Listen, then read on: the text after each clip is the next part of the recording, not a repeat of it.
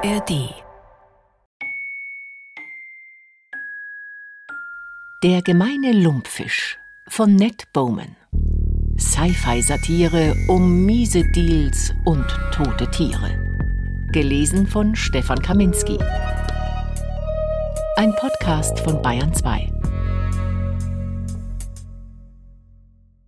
Es gab ein Problem, sagte Halliard. Ein Problem mit der Software. Die AMFs, die Kollektoren, haben in einem Bereich gegraben, an dem sie es nicht hätten tun sollen. Devi ist immer noch dabei, das zu untersuchen. Wann ist es passiert? Vor ein paar Tagen. Rissin spürte, wie sich ihr der Magen umdrehte. Bis gestern Abend hatte sie fast ein Dutzend Lumpfische sicher in ihrem Labor gehabt. Aber ohne es zu wissen, hatte sie die Fische in ein Zuhause zurückgeschickt, das es nicht mehr gab. Ist Ihnen klar, was Sie getan haben? fragte sie. Ja, ich weiß. Wir haben es versaut. Auf der Erde gibt es keine andere Spezies wie den gemeinen Lumpfisch. Und Sie haben ihn zerstört. Sie konnte nicht weitersprechen aus Angst, ihre Stimme würde brechen. Das Seltsame aber war, dass Halliard aussah, als wäre er selbst fast genauso betroffen. Je länger sie ihn betrachtete, desto sicherer war sie. Er war nicht hier, weil er für seinen Arbeitgeber irgendwelche Kohlen aus dem Feuer holen wollte. Er war hier, weil er persönlich in die Sache involviert war. Vielleicht hing sein Job bei Brahmasamudram am seidenen Faden, und er hatte bereits eine Abmahnung erhalten. Und jetzt glaubte er, der gemeine Lumpfisch würde das Ende seiner Karriere einläuten. Aber das erklärte nicht, wie draufgängerisch er hier agierte. Wie schlimm musste es um ihn stehen, wenn seine beste Option darin bestand, die eigenen Mitarbeiter einzusperren. Außerdem hatte er kaum versucht, ihr auf den Zahn zu fühlen, bevor er mit Beraterverträgen und Reisen nach Peru gewunken hat, und das alles vor dem Hintergrund, dass er sich Devi zur Komplizin gemacht hatte, obwohl Regelverstöße Devi so sehr in den Wahnsinn trieben, dass sie sich wahrscheinlich danach sehnte, in einem Rettungsboot das Weite zu suchen. Und noch weniger erklärte das, und jetzt versiegte langsam die Geduld im Büro, die Höllenqualen, die er augenscheinlich gerade durchlitt. Sein Tick mit dem Hemdsärmel war schlimmer geworden. Mittlerweile sah es aus, als würde er das Knopfloch mit dem Knopf auf das Wildeste penetrieren. Entweder Sie sagen mir jetzt die Wahrheit, verlangte Rüsser, oder diese Unterhaltung ist vorbei. Der gemeine Lumpfisch ist mir ausgesprochen wichtig. Warum bedeutet er Ihnen so viel? Für eine sehr lange Zeit schien er in einer Art Schockstarre zu verweilen. Mit glasigem, schlaflosem Blick fummelte er an seinem Ärmel herum, so dass sie ihn, hätte sie ihn besser gekannt, geschüttelt hätte. Aber dann wurden seine Schultern schlaff. Okay, sagte er. Ich habe ziemlichen Ärger am Hals. Und Sie sind der einzige Mensch, der mir helfen kann. Halliard hatte seine erste Chance verpasst, eine Menge Geld ohne Arbeit zu verdienen. Er wusste vor allen anderen über den Off-Label-Gebrauch von Incidanil Bescheid und hätte Aktien des Incidanil-Herstellers Henan Pharmaceutical Group kaufen können. Da er aber nichts zu investieren hatte, musste er tatenlos zusehen, wie sich der Aktienkurs von HPG innerhalb weniger Wochen verdreifachte, nachdem sich die Neuigkeiten herumgesprochen hatten. Incidanil gehörte zu den ersten Arzneimitteln, die komplett von einer KI entwickelt worden waren. Wofür es offiziell gedacht war, konnte sich Halliard nie merken. Irgendetwas Endokrinales. Der springende Punkt waren aber die Nebenwirkungen. Zwei Jahre zuvor hatte Halliard von einem Freund eine Packung mit 30 Tabletten eines Medikaments geschenkt bekommen, von dem er noch nie gehört hatte. Nächstes Mal, wenn du weißt, dass dir ein wirklich deprimierender Essenstag bevorsteht, nimmst du gleich morgens eine davon. Diesem Freund ging es genau wie Halliard. Für beide war fast jeder Tag ein wirklich deprimierender Essenstag. Halliards Eltern waren beide große Gourmets, und als er ins Teenageralter kam, war auch aus ihm einer geworden. Unersättlich und forensisch schwärmte er für gute Mahlzeiten und war kritisch gegenüber schlechten. Dekadent in dem Sinn, dass er dem sinnlichen Genuss mit großer Ernsthaftigkeit und Überzeugung nachging. Über die Helliards hätte selbst eine chinesische Familie gesagt, Herrgott, diese Leute reden ständig nur vom Essen. Er bekam nicht viel Taschengeld, Aber seine Eltern hatten ihm und seiner Schwester Frances beigebracht, dass man nicht unbedingt viel Geld ausgeben musste, um gut zu essen. Honeygold-Mangos kosteten vier Dollar das Stück. Und seine Familie hatte ihnen den Spitznamen Stöhner gegeben, weil man nicht anders konnte, als Geräusche zu machen, wenn man eine davon aß. Trotzdem konnte er es kaum erwarten, erwachsen zu werden und sich einen bürgerlichen Job zu suchen, um den Rest seines Lebens damit zu verbringen, das zu essen, was er über alles liebte. Und dann musste er mit ansehen, wie all das verschwand. In Ontario trocknete die Hitze den Saft der Ahornbäume aus. In Kenia verwelkten Kaffeepflanzen, während Schädlinge gediehen. In der Champagne zersetzte die Wärme die Säure in den Trauben. In Kentucky kochte der Bourbon in seinen Fässern. In Kampanien gaben die Mozzarella-Büffel nach jedem Unwetter eine Woche lang keine Milch. Auf der iberischen Halbinsel höhlte ein Pilz die Eichenbäume aus, die Schweine mit Eicheln versorgen sollten. Vor der Küste Tasmaniens zersetzte das übersäuerte Meerwasser die Schalen der Austern. Und vor der Küste Südaustraliens verhungerten die Blauflossentunfische, weil es keine kleineren Beutefische mehr gab. Selbst Halliards geliebte Honeygolds schrumpften. In Queensland gab es nicht genug Wasser für die Bewirtschaftung der Plantagen. Und nicht nur Delikatessen kamen zu Schaden, auch die Grundnahrungsmittel. Halliards Großeltern hatten oft gesagt, dass Obst und Gemüse nicht mehr so gut schmeckten wie früher. Doch falls der Geschmack über Jahrzehnte langsam aus den Produkten herausgesickert war, so wurde der letzte Rest davon urplötzlich weggespült, als Halliard erwachsen wurde. Kartoffeln, Karotten, Rüben und Äpfel waren nur noch anhand der Farbe zu unterscheiden, nicht mehr am Geschmack. Auberginen waren schwammig, Grünkohl bitter, Honig dünn und geschmacklos wie Eiweiß, als wäre die fruchtbare Mutter Erde über Nacht durch eine dieser Lebensmittelfirmen ersetzt worden, die vornehmlich Internierungslager beliefern. Es gab Kompensationsversuche, Gentechnik, versiegelte Biodome, KI-Landwirte, die jeden Keim und jedes Jungtier so fürsorglich pflegten wie eine besorgte Mutter ihr einziges Kind. Aber wie in allen anderen Bereichen auch, konnten die kühnsten technologischen Fortschritte nicht mit dem Verfall Schritt halten. Gut zu essen war immer noch möglich. Es war nur außerordentlich teuer. Die Reichen der Welt wetteiferten um einen schwindenden Anteil an Speisen und Getränken, die tatsächlich nach etwas schmeckten und für Halliard wurde das zu einer Obsession. Wie bei allen anderen waren auch seine Erinnerungen an die Mahlzeiten seiner Jugend in Nostalgie gehüllt, nur dass es sich dabei nicht um die Nostalgie derer handelte, die fälschlicherweise glaubten, ihre Mütter seien gute Köchinnen gewesen, sondern um eine Nostalgie, die in ihrer Melancholie durch die Gewissheit untermauert wurde, dass die Vergangenheit tatsächlich viel besser war. Fast jede Mahlzeit, die er zu sich nahm, war eine Enttäuschung, eine Beleidigung, eine Folter. Er schien sich einfach nicht in dem Maß daran gewöhnen zu können wie andere Menschen, und manchmal fühlte er sich wie ein Klimawandelflüchtling, fern von allem, mit dem er aufgewachsen war, obwohl er bald lernte, dass man diesem Gefühl nicht öffentlich Ausdruck verleihen sollte. Ja, die Welt verlor eine Menge anderer Dinge durch Brände, Überschwemmungen und Pandemien, durch Unruhen und Kriege, wichtigere Dinge, selbst Halliard konnte sehen, dass sie objektiv wichtiger waren, aber sie bedeuteten ihm einfach nicht so viel. Schließlich konnte er weder Pandas essen, noch Gletscher, noch Jakarta. Als die Buddhisten lehrten, dass Verlangen Leiden bedeutet, hatten sie absolut recht. Ich würde jeden Preis zahlen, sagte er sich manchmal, für ein einziges Stück gutes Sushi. Das war natürlich grauenhaft, aber die Wahrheit. Als sein Freund ihm die Packung Incidanil zusteckte, hatte Halliard bereits eine anständige Karriere im Bereich der Umweltplanung für die Rohstoffindustrie hingelegt, aber er hatte keine Rücklagen, keine Ersparnisse, nichts als Schulden, denn jeder Cent, den er verdiente, wanderte direkt in seine Rache. Zu seinem Pech war er in schlechte Gesellschaft geraten. Ernsthafte Feinschmecker, olympische Hochstapler, alle reich, einige von ihnen dynastisch. Lange Zeit hatte er versucht, mit ihnen Schritt zu halten, weil er sich irgendwie eingeredet hatte, dies sei unerlässlich. Das beste Essen seines Lebens war ein Omakase bei Sushi Ashina in Tokio, das der legendäre Goro Yoshida wenige Wochen vor seiner Pensionierung direkt vor seinen Augen zubereitet hatte. Woher Yoshida seinen Fisch bezog, war ein streng gehütetes Geheimnis. Aber an jenem Abend aß Helyard Thunfisch, Lachs, Makrele, Jakobsmuscheln, Venusmuscheln, Rotbarsch, Süßwasseraal.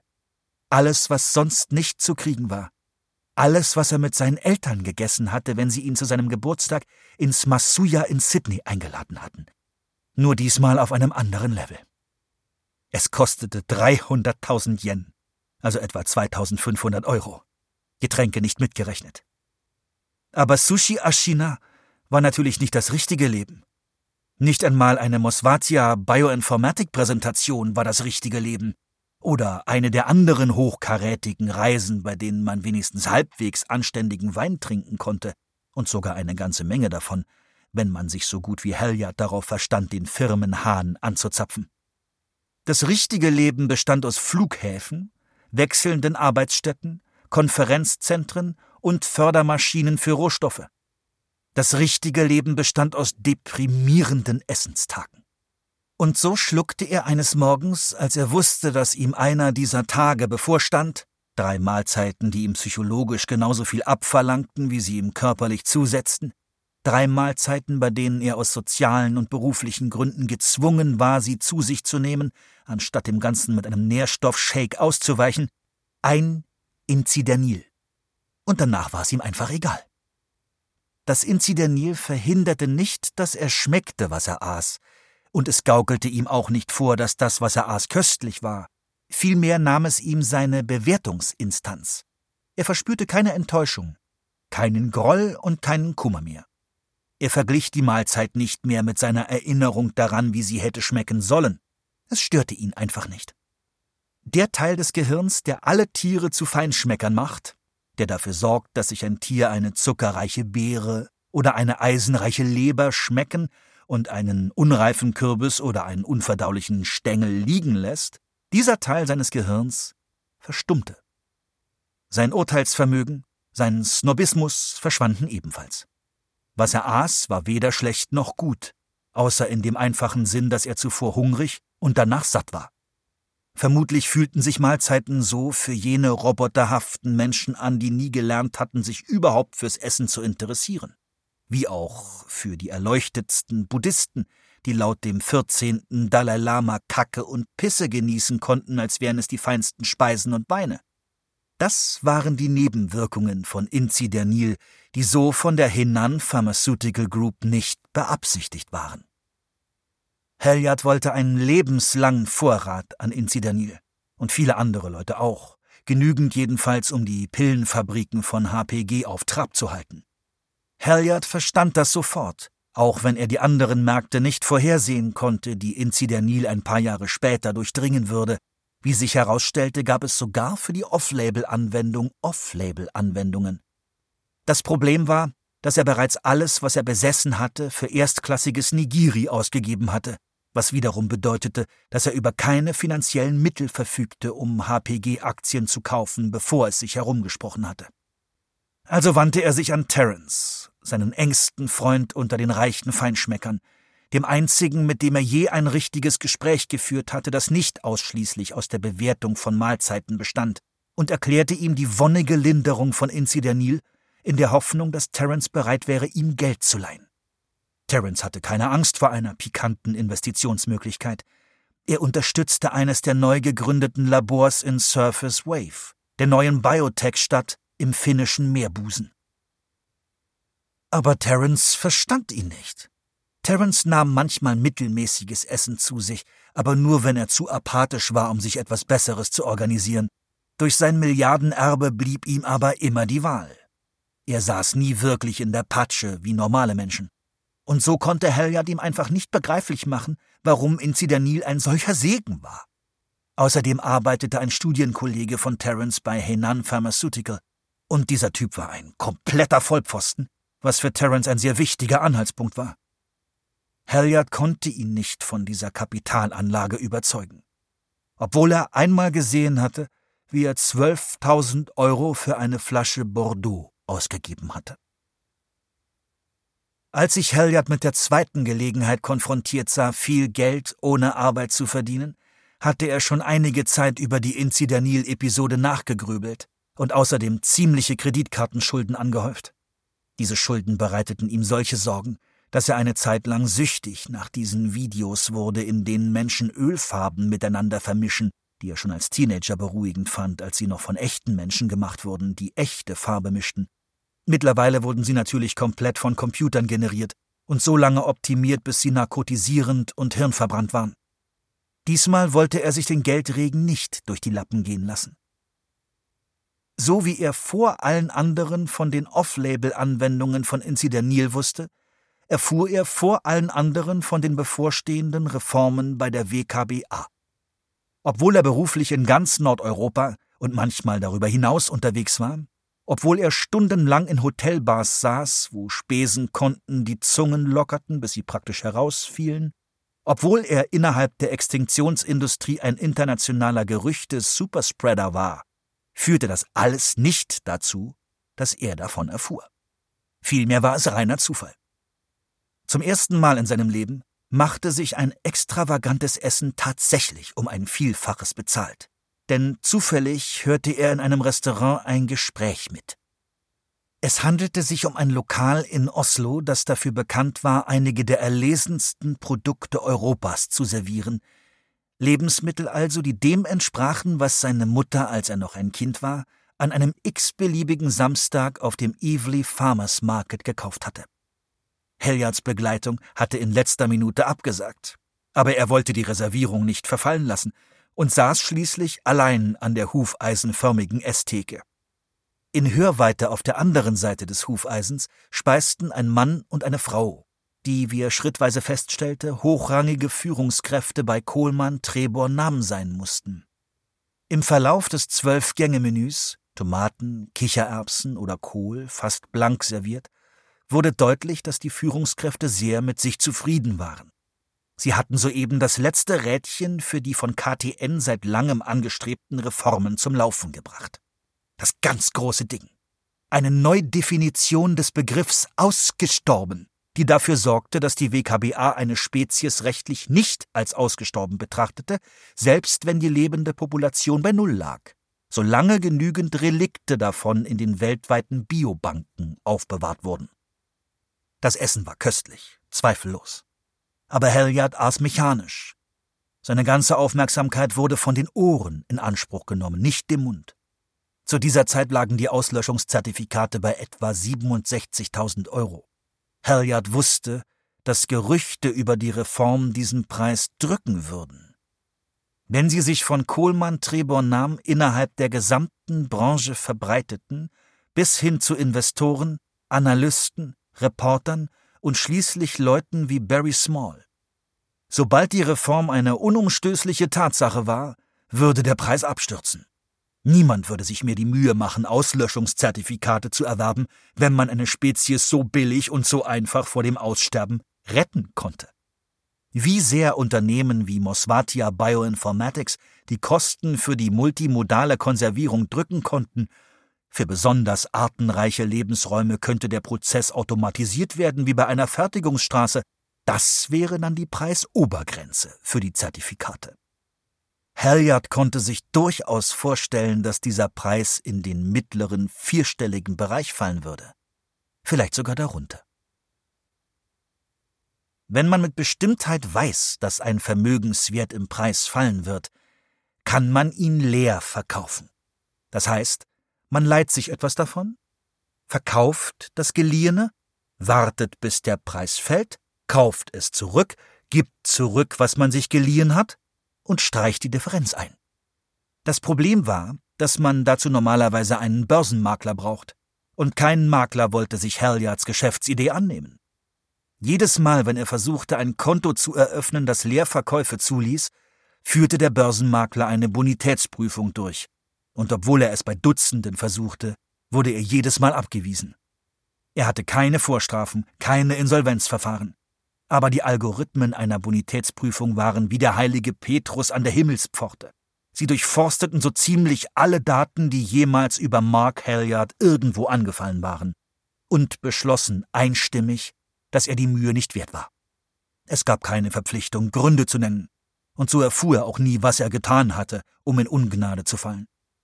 Aber wenn man wirklich Auslöschungszertifikate verkaufen wollte, die einem nicht gehörten, gab es zum Glück noch eine andere Möglichkeit. Man konnte Umweltverträglichkeitskoordinator Nordeuropa bei der Brahmasamudram Mining Company werden.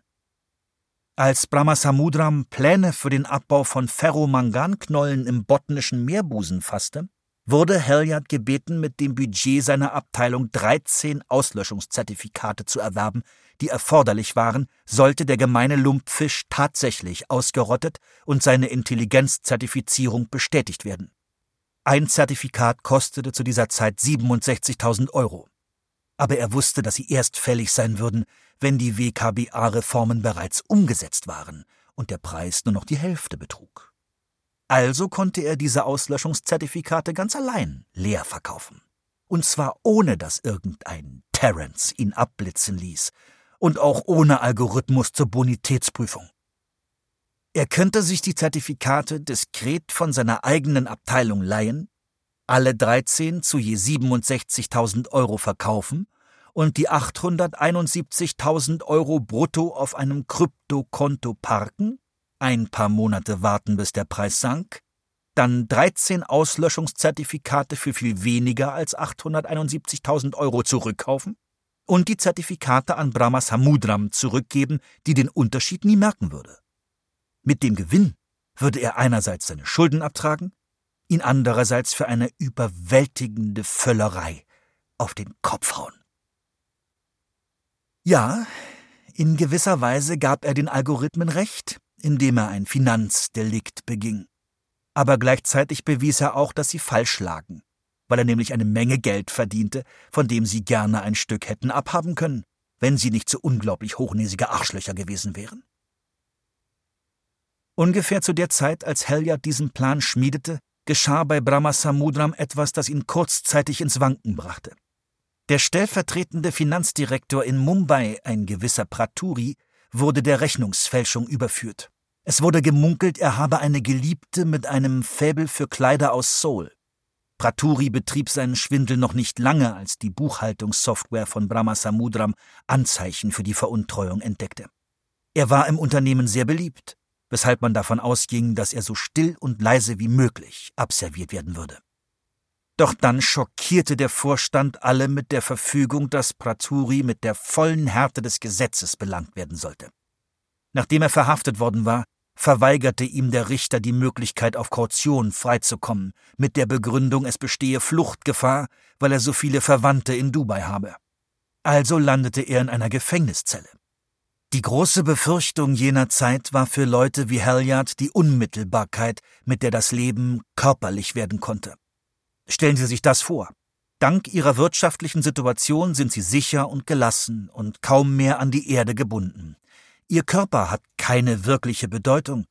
Er ist nur der Teil des eigenen Ichs, der im Fitnessstudio müde wird. Der Teil, der im Krematorium landet, nachdem ihr Konnektom hochgeladen worden ist.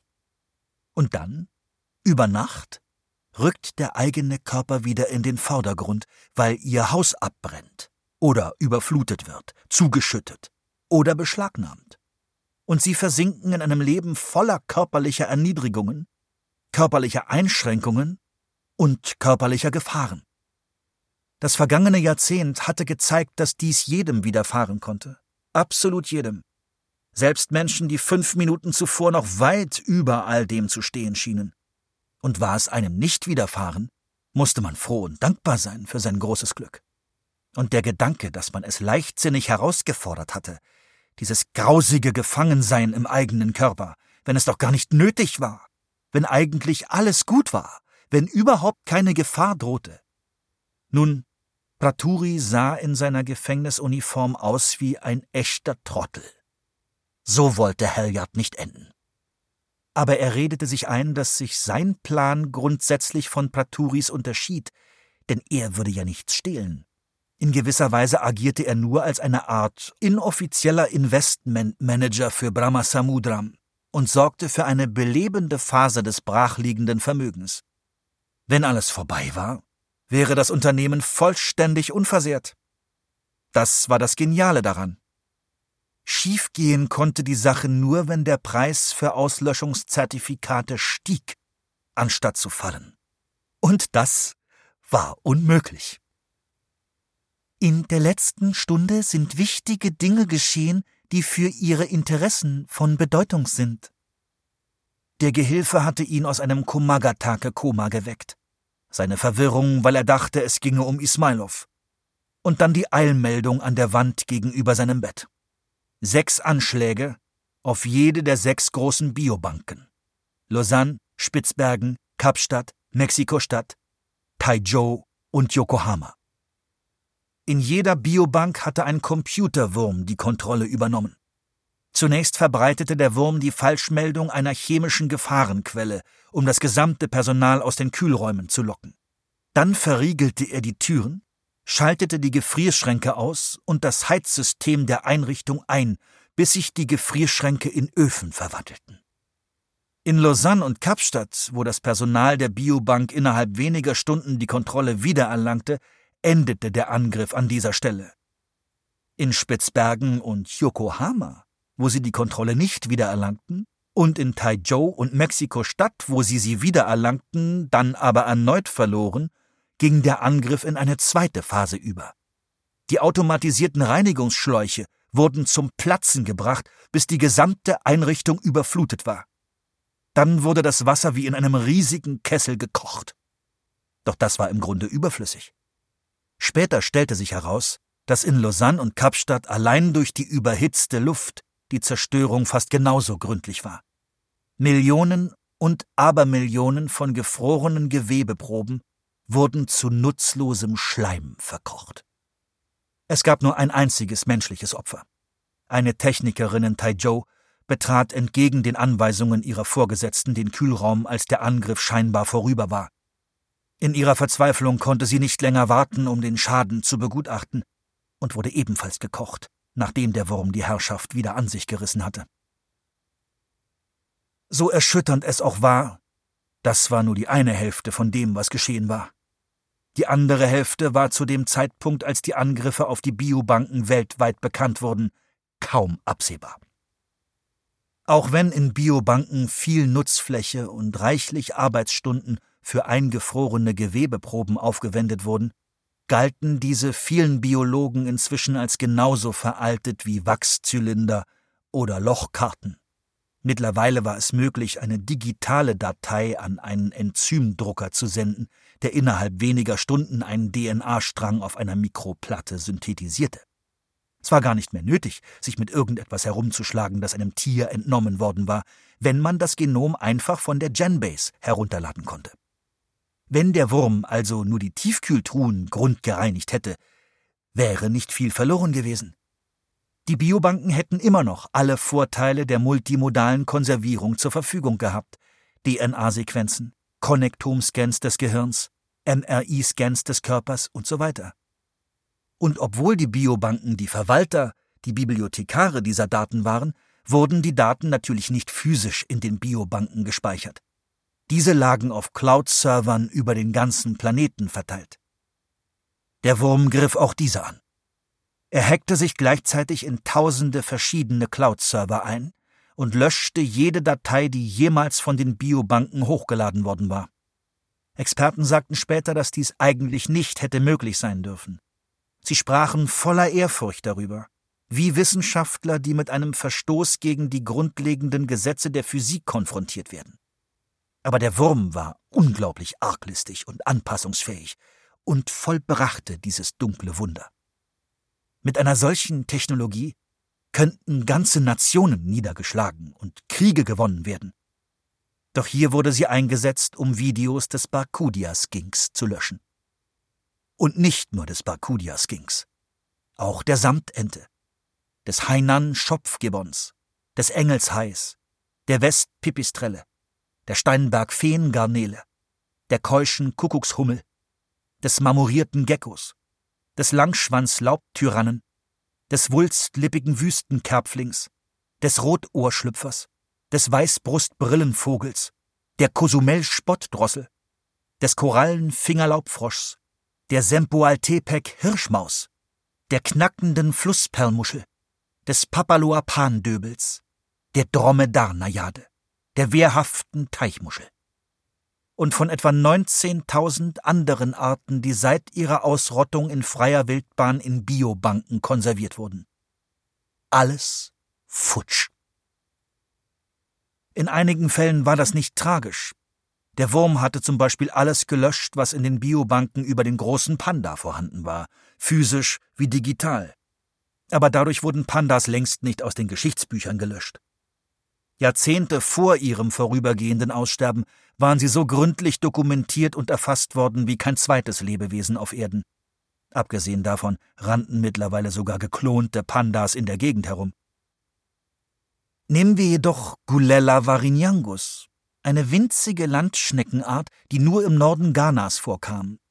Gulella varinyangus wurde entdeckt, als Biologen versuchten, die Population einer anderen, sehr ähnlichen Schnecke, Gulella atevana, im Auftrag eines Unternehmens zu zählen, das beabsichtigte, eine Solarzellenanlage direkt über ihrem Habitat zu errichten.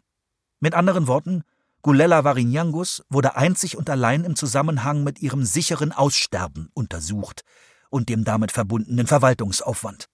Es gab keine Naturdokus über Varinyangus, keine wissenschaftlichen Abhandlungen, keine eingelegten Exemplare in Museen, keine Sportmaskottchen mit ihrem Abbild, keine Plüschtiere, keine Volksmärchen, in denen sie ein anderes Tier überlistet oder selbst von ihm überlistet wird.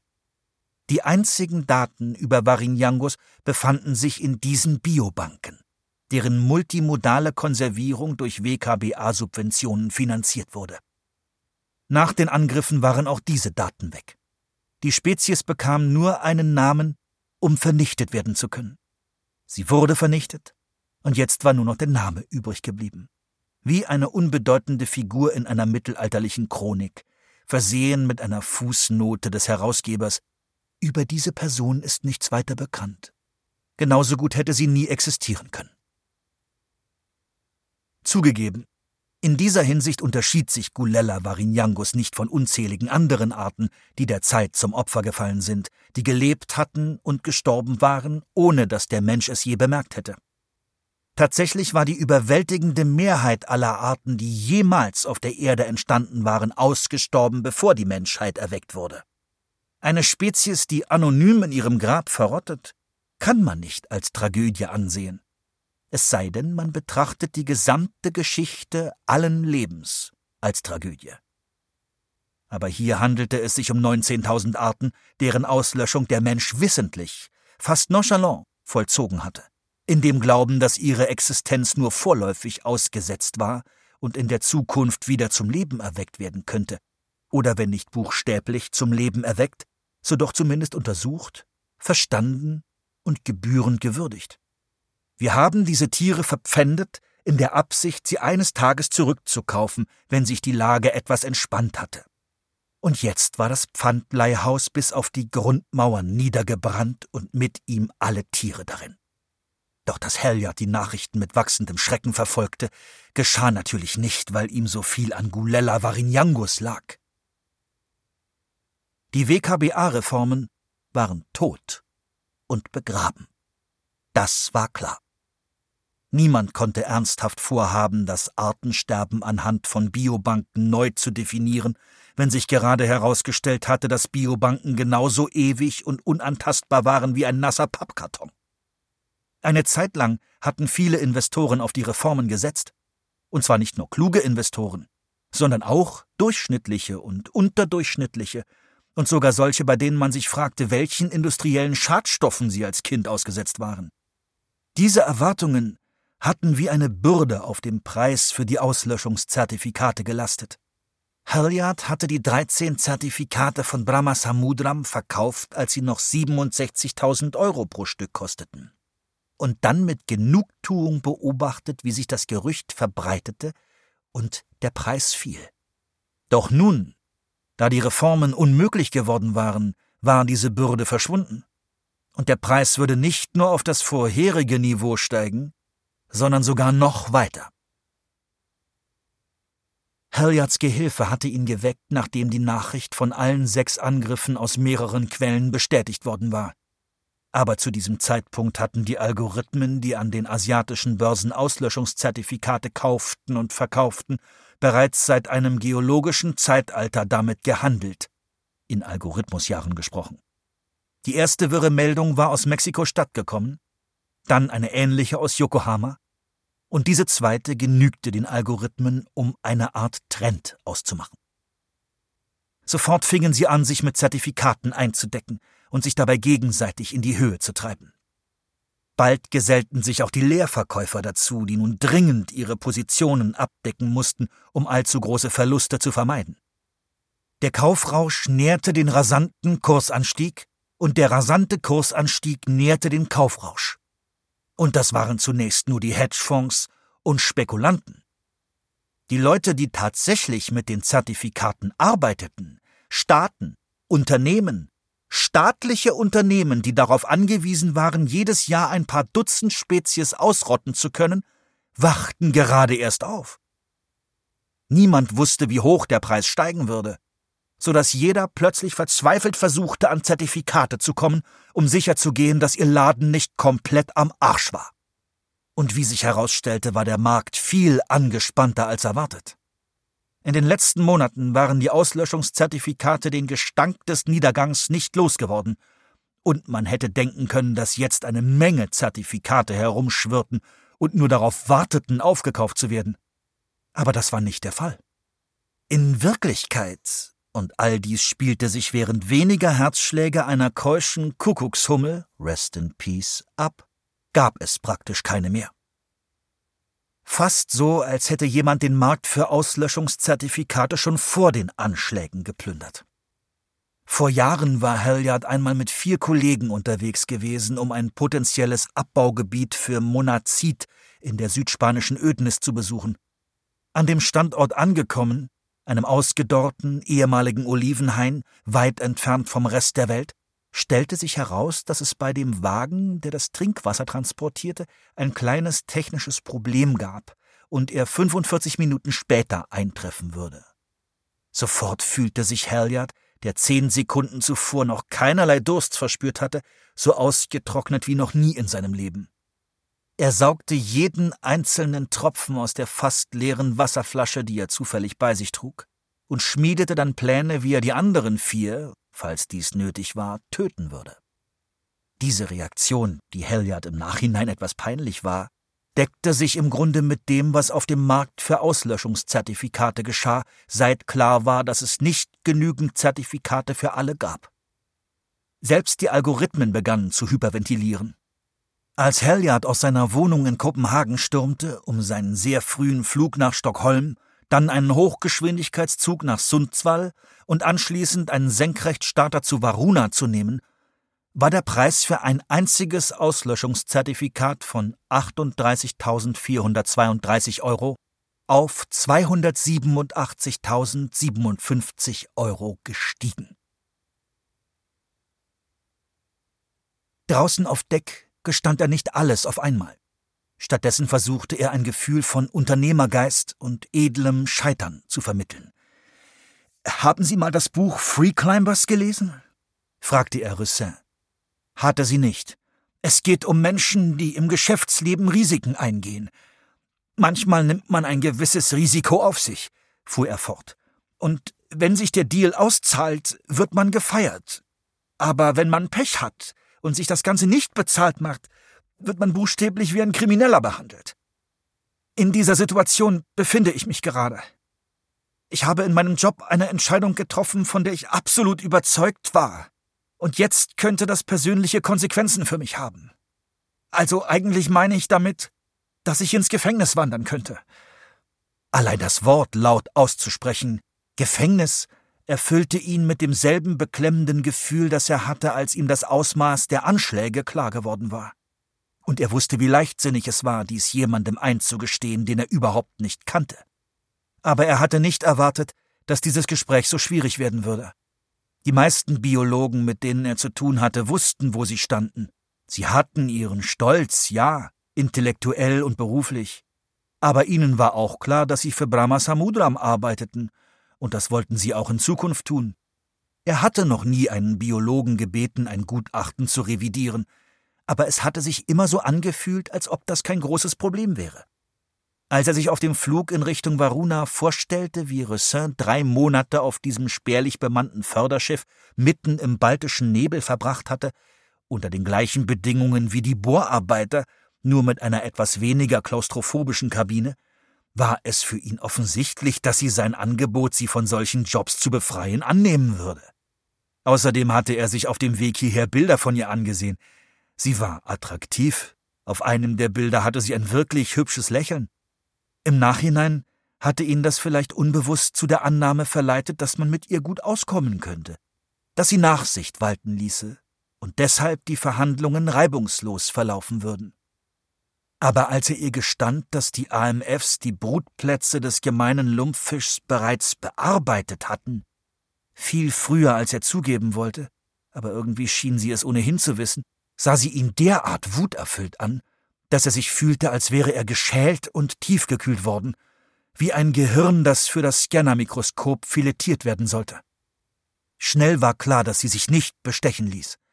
Und obwohl er bereit gewesen war, ihr zu drohen, oder zumindest ein paar versteckte Drohungen einfließen zu lassen. Ich kenne jeden Auftraggeber in dieser Branche, und ich hoffe, Sie wissen, dass wir uns darüber austauschen, mit wem die Zusammenarbeit funktioniert und mit wem nicht. Fühlte sich das genauso zwecklos an. Außerdem hatte Devi ihm bereits mitgeteilt, dass sie nicht gewillt war, Ressin länger in ihrer Kabine einzusperren, so dass Halliard keinen Trumpf mehr in der Hand hatte. Alles lief schief. Vielleicht half nur, zumindest teilweise ehrlich mit ihr zu sein und ihr seine missliche Lage zu erklären, damit sie sehen konnte, wie sehr ihm die Hände gebunden waren. In der Vergangenheit, bei anderen Gelegenheiten, hatte diese Taktik überraschend gut funktioniert. Menschen konnten sehr nachsichtig sein. Frauen konnten sehr nachsichtig sein. Von den Anschlägen auf die Biobanken hatte er nichts erzählt, zumindest das konnte sie nicht erraten. Wenn sie sich so für den gemeinen Lumpfisch einsetzte, was würde sie dann von der Auslöschung 19.000 weiterer Arten halten? Er hatte ihr nur gesagt, dass der Preis für Auslöschungszertifikate gestiegen war. Wenn Devi Brahmasamudram mitteilt, dass der Fisch ausgerottet ist, erklärte er, und wenn er immer noch als intelligent zertifiziert ist, dann wird Brahmasamudram von mir verlangen, dass ich 13 Auslöschungszertifikate bei der WKBA einreiche. 13 Zertifikate, die wir Monate im Voraus gekauft haben, um uns gegen Marktschwankungen abzusichern. Sie wollen bestimmt nicht die ganzen langweiligen Details hören. Aber auf diese Zertifikate werden wir nicht zurückgreifen können, weil ich ein Risiko zum Wohl des Unternehmens eingegangen bin. Wenn Sie mir hingegen helfen, wenn Sie einen Bericht vorlegen, in dem steht, dass die seltsame Japanerin Unrecht hatte, Horikawa, dass Horikawa sich geirrt hat, und der gemeine Lumpfisch nicht intelligent ist, dann brauchen wir nur ein einziges Zertifikat bei der WKBA einzureichen. Und dieses eine Zertifikat könnte er von den 870.000 Euro bezahlen, die er mit dem Verkauf erlöst hatte. Das würde zwar wehtun, aber das könnte er aufbringen. Was ist mit den anderen zwölf? fragte Russin.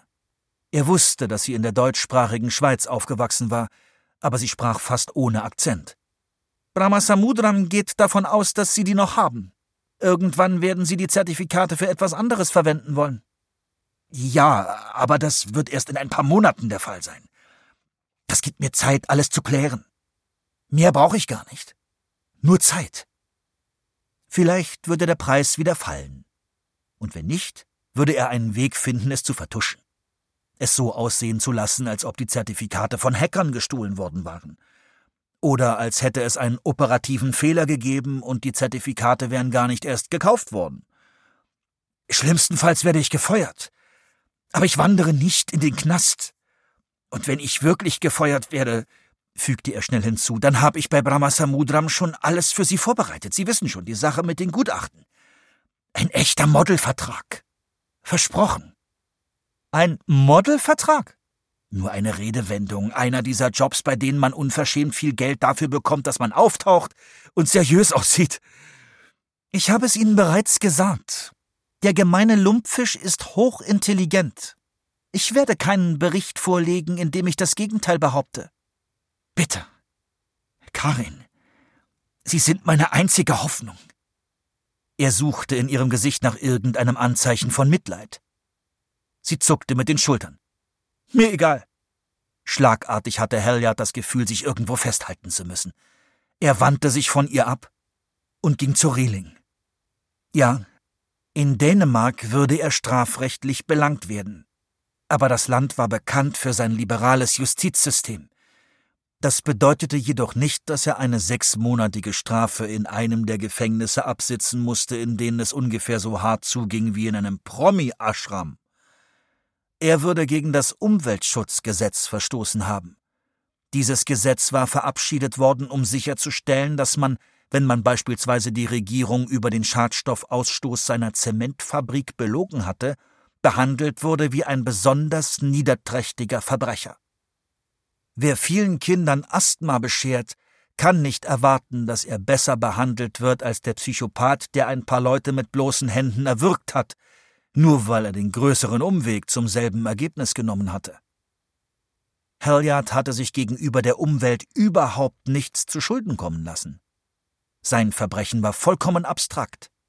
Diese Gesetze waren eindeutig nicht für Situationen wie diese geschaffen. Dennoch waren sie weit genug gefasst, um auch den ausgefeiltesten Manövern von Firmenanwälten einen Strich durch die Rechnung zu machen. Was bedeutete, dass die Dänen ihn wahrscheinlich mit Hilfe von Brahmasamudram für Gewinnerzielung aus einer betrügerischen Tat durch Falschdarstellung eines Umweltschutzbewertungsinstruments verurteilen würden. Oder so etwas ähnliches. Daran hatte er bei der Planung seines Deals mit den Auslöschungszertifikaten keinen Gedanken verschwendet.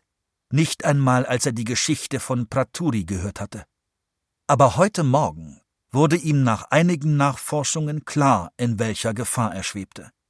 Würde er nach dem Umweltschutzgesetz verurteilt, hatte er eine lange Strafe im geschlossenen Vollzug abzusitzen, also einem ganz normalen Gefängnis, wie es sie überall auf der Welt gab. Und er hatte gehört, dass heutzutage jene Leute, die man dort antraf, nicht besonders gut auf Umweltkriminelle zu sprechen waren. Weder die Wärter noch die anderen Insassen.